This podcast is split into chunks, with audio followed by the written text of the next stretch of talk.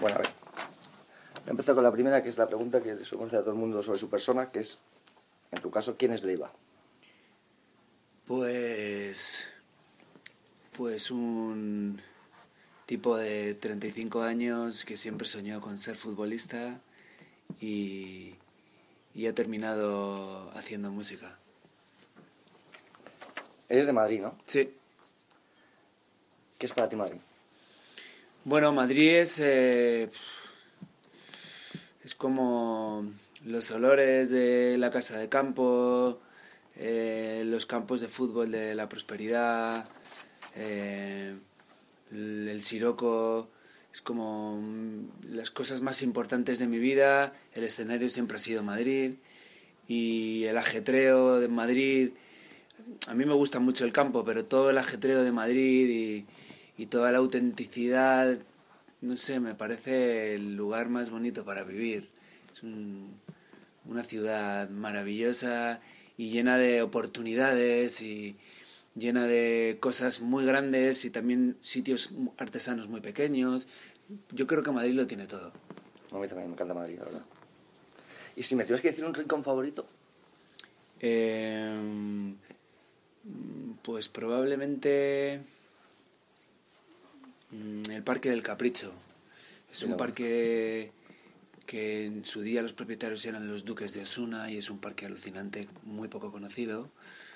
Eh, no sé, me, me he ido muchas veces ahí con la guitarra, eh, me he ido muchas veces a pasear y yo creo que es el sitio eh, un sábado a primera hora, luego a la una ya hay más gente, pero un sábado a las 10 de la mañana creo que es mi sitio favorito de Madrid. nosotros hicimos una sesión de fotos ahí, ¿Ah, sí? que solamente abre el fin de semana. Sí, solo el fin Sí. de semana. Hicimos una sesión de fotos hace ya dos o tres años. Sí, sí, es un sitio alucinante. ¿20 años atrás eras el mismo? Mm, pues yo creo que era el mismo, pero creo que tenía la ilusión y la, y la emoción por las cosas intacta, pero creo que tenía menos miedos. Conforme, conforme me he ido haciendo más mayor, creo que me he ido haciendo más vulnerable. Yo me, veo al chaval de hace 20 años y veo un chaval más seguro y, y con una vida más simple y a veces lo echo de menos. ¿Y te acuerdas de esa época? O sea, era más de copla, a lo mejor en esa época. Bueno, eh, hace 20 años yo tenía exactamente eh, 15 años. Eh, esa Sí, época... te he dicho 20 como... Sí, por decirlo no, así. hace 15 años ya estaba, tenía mi primera banda que se llamaba Mala Hierba y no sé, tenía una ilusión por, por la música que creo que todavía mantengo, y, pero no, no había, eh, no tenía todavía la conciencia de los problemas del mundo y me he hecho tan sensible a tantas cosas que probablemente disfruto más de la vida, pero sufro más. Por lo tanto, si tuviera que elegir, con 15 años creo que era Más, más inocente, ¿no? más inocente y la inocencia para mí tiene mucho que ver con la libertad Sí, y con la felicidad. y con la felicidad. Totalmente de acuerdo en eso. Pues mira, la siguiente pregunta que te iba a hacer, que a mí vamos, me, me parece bastante interesante, es, siempre he pensado que cuando tienes 20 años, que eres un chaval, Sí. que tienes ese hambre de triunfar Sí. y demostrar al mundo todo eso que tienes dentro, Ujú. Ahora, a día de hoy, ¿te imaginabas esto así? Eh, no, es que esto, mira, el otro día lo, lo hablaba con un amigo. em, conforme vas aprendiendo un oficio, eh, hay algo de la magia que se va perdiendo, porque no entiendo que la gente que trabaja en televisión eh, ahora ve ET y está pensando en, en cómo se hizo los efectos especiales y esa magia de no tener ni idea eh, es muy potente. Yo cuando empecé con la ilusión de tocar en Siroco y llenar la sala Siroco, eh, claro, no sabía nada y todo era nuevo y todo era alucinante. Ahora que estoy trabajando en esto, llevo 20 años trabajando, casi 15 años trabajando en esto, eh, he visto la cara que no quería haber visto del oficio de la música, por ejemplo. Pero soy mucho más consciente del privilegio que es vivir de la música en estos tiempos. O sea, yo soy un privilegiado de poder hacer la compra eh, y poder irme a, no sé, a, comer un menú a un sitio y poder pagarlo con, con la música. Esto es un privilegio brutal. Por lo tanto, a día de hoy solo puedo estar agradecido. Sí, haciendo lo que te gusta. Así, haciendo lo que me gusta y, y viviendo de lo que me gusta, que eso es un privilegio al alcance de muy pocos. Viviendo dignamente, o sea, ha habido momentos donde he tenido eh, una economía más bollante, otros una economía menos bollante, pero siempre he vivido de la música y eso, pues, joder, no me canso cada día de recordarme lo privilegiado que soy. No me hay, que, puedo hay que acostumbrar. valorarlo pequeñito. Claro, no me puedo acostumbrar a eso. O sea, siempre que, que, que hago la compra, por ejemplo, y la nevera coge color, eh, suelo brindar con mi hermano por lo que tenemos. Como ejercicio de no, no olvidarnos nunca de que somos unos privilegiados. Sí, de quiénes somos, sí. realmente. Pues mira, eh, en, tu primer- en tus primeros conciertos, que no te conocía nadie, Ujú. ¿qué sentías cuando salías al escenario?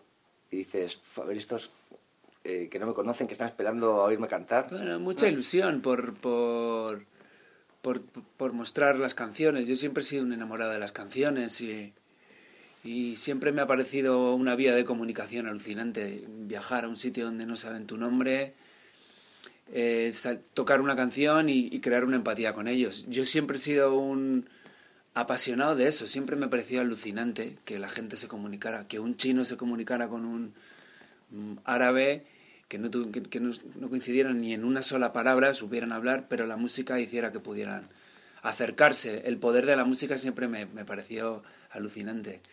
Cuando yo salía a tocar y no había nadie, mm, eh, bueno, durante muchos años pasamos momentos complicados donde no había nadie, eh, durante, durante varios años, o sea, hasta que yo empecé a vivir de la música, pasaron tres discos que fueron seis años donde había muy poca gente en los conciertos. Al, principio ninguna. Pero la ilusión anestesia todo eso, ¿sabes? Yo no salía al escenario y no había nadie y sufría.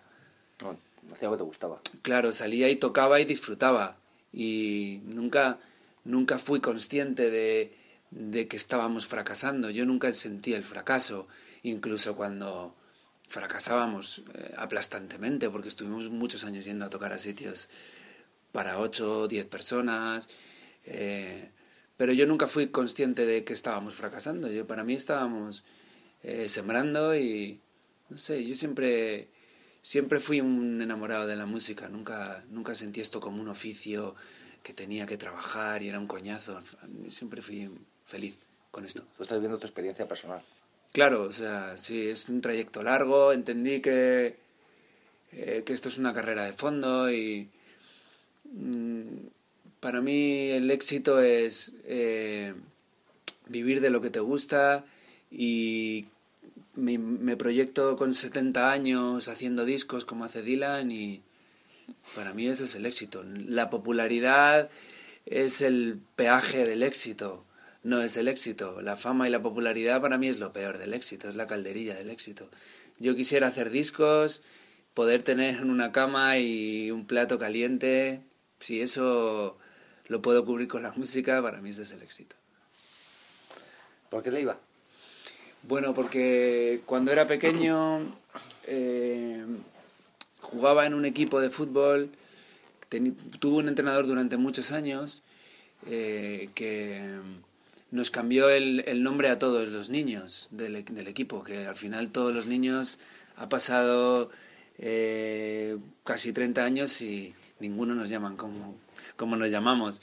En este caso yo me parecía, él decía, ahora lo veo y no me parecía nada, pero él decía que me parecía un jugador del Atlético de Madrid que se llamaba Leiviña y me empezaron me empezó a llamar Leiviña y de Leiviña me quedé en Leiva, pero ahí está Jensen, Gullit, Chendo, eh, Rijkaard, eh, todos nos cambiaron el nombre y a día de hoy a todos nos llaman como un futbolista. De hecho, hay uno eh, que se llama Miguel, que jugaba de lateral por un jugador, eh, le llamaba Alvarito por un jugador de la Real. Y sí, es Alvarito y se llama Miguel.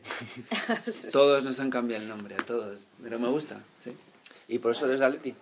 No, soy del Atleti por lo de... Como a mí no me viene por, por mi casa, como, como a- no sé, hay gente que es del Atleti porque su familia o sus padres. Esto es una decisión que en algún momento tomaría en el colegio por algo desconocido, supongo. Por rebeldía. Por, rebeldía o porque algún amigo, algún tipo que admiraba era del Atleti y yo dije, soy del Atleti. Cuando era pequeño, que no- probablemente no sabía ni lo que fuera. Y poco a poco me fui enamorando del equipo y, y mira, antes de ayer eh, vi un partido importante del Atleti. No soy un fanático, voy al, al Bernabéu a ver partidos, eh, voy al Camp Nou a ver partidos, voy al campo del Atlético de Bilbao también a ver partidos. Me gusta mucho el fútbol. Sí. Puedo disfrutar de un buen partido del Madrid, por ejemplo. Pero hay, hay una emoción en, en el equipo que de trabajo y eh, no sé, creo mucho en la filosofía que tiene el Cholo Simeone, me gusta. A mí también. Les admiro, o sea, me admiro profundamente a esos tíos. ¿Y Pereza por qué? Pues Pereza fue la primera canción que hicimos en su día. Cuando empezamos hicimos, nos juntamos en el año 99 o sí, 99 yo creo, 98, 99. Y Rubén tenía, eh, al principio las canciones eran, el primer disco las canciones eran de Rubén, todas. Tenía ahí un puñado de canciones y la primera que nos enseñó a, a Tuli y a mí nos juntamos y dijo, oye, tengo una canción. Y se llamaba Pereza la canción. Y decidimos, oye, vamos a hacer Pereza, no sé, nos quedó el nombre y así de absurdo. como- Los nombres siempre tienen un sentido bastante absurdo, menos profundo de lo que parece, los nombres de las bandas. Siempre es una decisión absurda. Bueno, pero ha, ha triunfado al final. Sí, ¿No? bueno, funcionó. Sí. Pero yo creo que, sinceramente, si un grupo tiene canciones, El nombre es lo menos. sí, Sí, nos no- podíamos haber claro. llamado No que La boina de mi abuelo Sí. y yo creo que hubiera pasado lo mismo. Hay una cosa que es, yo creo que envidio mucho, como todo el mundo, y es a día de hoy ya cuando eres una un personaje reconocido, que tú te subes al escenario y ya directamente están cantando tus canciones, que gritan tu nombre, que está ya con el pecho hinchado. ¿Qué sientes ahí? Bueno, ese es el premio eh, que te llevas. Eh, que mm, empieces en una habitación haciendo una canción, buscándola, mm, buscando un verso que case con una melodía y que llegue un momento que eso deje de ser tuyo y, sea de los demás. ¿no? Una vez una chica me dijo, eh, vino con su marido así, con su hijo pequeño y me dijeron, y ella me dijo, tus canciones son más mías que tuyas. Y eso es lo más bonito que me han dicho nunca. Y ese es el premio, ¿no? Realmente que seas la banda sonora de un trozo de la vida de alguien, eso es alucinante. Ir a, a, no sé, ya, no sé, a tocar a Argentina, que está a 10.000 kilómetros o no sé cuántos miles de kilómetros. Salgas al escenario y, y la gente esté cantando una canción tuya, si te paras a pensarlo es un- brutal No, que eso es ocurra. Es brutal. Que se te pongan los pelos de gallina. Sí, es brutal. Es como, no sé, que la gente esté esperándote en un sitio eh, para cantar tus canciones. Es como, bueno, una- es bastante adictivo. Probablemente sea una adicción tremenda, ¿no? La que tenemos a eso. Claro. Pero ese es el premio. El peaje que se paga eh, eh, también es grande, aunque no se aunque no se conozca, ¿no? Pero bueno, pues la pérdida del anonimato es una es un peaje gordo para mí, es un peaje muy grande que, que tiene que estar compensado con algo. Y esto es lo que compensa todo. Ir a cualquier sitio, salir con una guitarra y que la gente esté esperándote y que cante contigo y que eso es eh, alucinante. ¿A qué estás agradecido? Pues la verdad es que estoy muy agradecido a eh, poder vestirme, poder dar, eh, meterme en el baño y que haya un, un grifo que sea de agua caliente, agua fría y agua caliente, que lo pueda elegir y que haga así.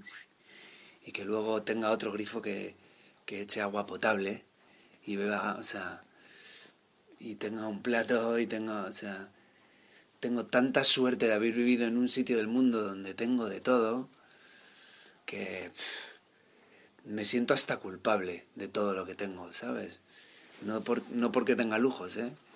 sino porque estoy agradecidísimo y tengo la suerte de no tener hambre y no tener sed. Y eso es alucinante, eso es alucinante. Ni siquiera tener un dinero para comprarme eh, una guitarra que me guste, sino tener agua caliente y, no sé, y, y una cama y un plato de comida. Soy muy consciente de que eso está injustísimamente repartido en el mundo y eh, no sé a quién se lo tengo que agradecer, supongo que a mis padres, pero yo creo que tenemos suerte más que... Creo que nos ha tocado la lotería a los que vivimos este lado del mundo. Si te digo adrenalina, ¿qué contestas? Eh,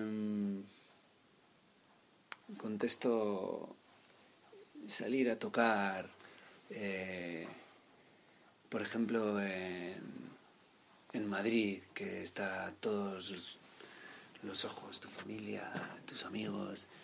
Creo que en Madrid es el show más adrenalínico de la gira. Y ahí hay un punto de, bueno, salir incluso te pones malo, te duele, no sé, te has hecho un esguince en un tobillo, tienes una faringitis, sales al escenario y la adrenalina elimina cualquier tipo de síntoma. Es como una anestesia natural alucinante. Y en los conciertos de Madrid suelo tener un volumen de adrenalina que si hubiera un medidor estaría... Por, encima. Estaría por encima de, lo, de lo recomendable para la salud. Sí, sí. Ese va a ser el título. La adrenalina es una anestesia natural. Sí, sí, es una anestesia natural. sí, Totalmente. Me han chivado que hay alguna persona que, que te ayuda, o no que te ayuda, sino a quien eh, que te da consejos cuando le pasas el, tus canciones. Sí, bueno, hay, hay varias, pero en concreto... Me han chivado que es Esteban. sí, sí, en concreto Esteban desde hace muchos años, ¿eh? O sea, eh, más que consejos, eh, al final él tiene una visión eh, de, de, un espectador real, ¿no? Tú al final, cuando escribes canciones, pues te juntas con tu equipo de trabajo que al final no dejan de ser trabajadores de la música y tener una opinión contaminada por, por, por objetivos, ¿no? Entonces, eh, al final, eh, la opinión más importante es la de un tipo que se compra tu disco y te va a ver es con la gente con la que tienes que conectar. Esteban es un fan de la música que consume música. Entonces le doy mis canciones antes de estar eh, grabadas, se las doy a guitarra y voz, se las paso. Él las mete en el coche, las está escuchando una temporada y luego me subo a verle y... Bueno, él y Marta y su chica. Me subo a su casa y les pregunto. Y ellos me dan las, las, sus sensaciones. Eh, que son muy importantes para mí.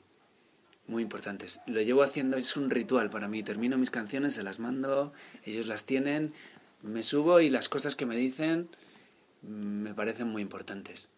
Porque no tienen filtro de que trabajan conmigo, no son de mi compañía, son gente que escucha música y Esteban...